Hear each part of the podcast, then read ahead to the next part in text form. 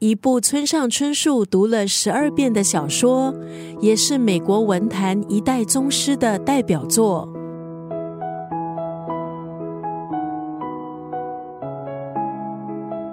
多位文坛大师也把他视为文学偶像，他的文风影响之后无数作家，一直被模仿，但是未曾被超越。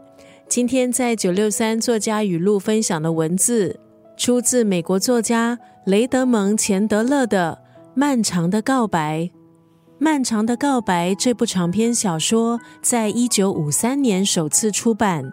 故事讲述马洛遇上了酒鬼特里，和他一起到酒吧喝酒。可是这一句代价不小，一起喝酒，再加上一张价值五千美元的麦迪逊肖像，马洛成为了过失杀人的嫌犯。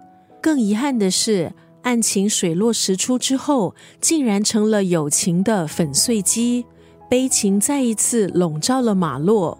跌宕起伏的小说，说的是当时美国富人在社会腐败堕落的故事，也写出了人对爱情、友情不变真切的渴望。今天在九六三作家语录就要分享这部长篇小说《漫长的告白》当中的这段文字：生命中唯一能确保的结局就是死亡。我们最好不要让这样的结局夺走了其他故事的光芒。新的一年，让我们把生活安排成丰富的拼盘。从中摄取不同的养分，来滋养自己，活得精彩。生命中唯一能确保的结局就是死亡。我们最好不要让这样的结局夺走了其他故事的光芒。